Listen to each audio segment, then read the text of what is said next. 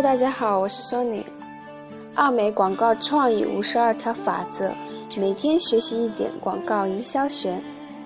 今天我们就接着来学习经典的二十三：和媒体策划人做朋友。在你了解了调研人员之后，把媒体策划人也加到一起吃午饭的伙伴名单中吧。把媒体总监看作是调研部主任和人类之间的一级演变。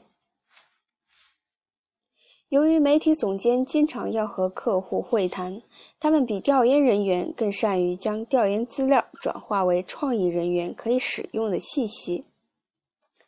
小心，像调研人员一样，媒体策划人也喜欢和数字打交道，他们想迅速转变成，或者退化成。开机率、有线网络经过之家庭户和眼球，这是关于电视收视率的一些术语。不论哪种媒介，都有一大堆的术语。但是呢，话说回来，如果你能让他们正式步入正轨，关注你的问题，他们就能告诉你观众在哪儿等信息。而且像调研部主任一样。如果你能让他们目标明确，最后他们的一席话会激发你的灵感，使你获得洞察消费者的真知灼见，而这是你从别处得不到的。所以要和媒体总监吃顿午饭，他们手上的花费账户预算通常和你一样多，所以很可能他们会请你。提醒一下。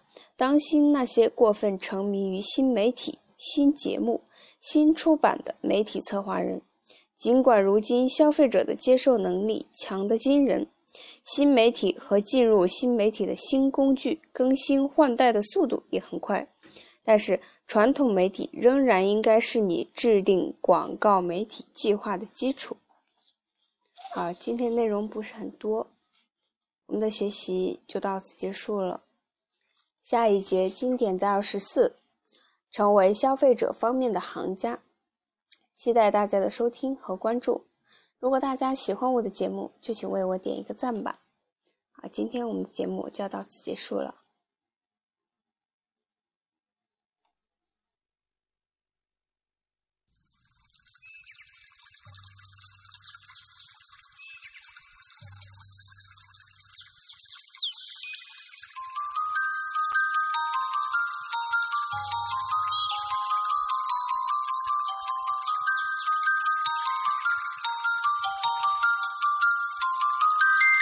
you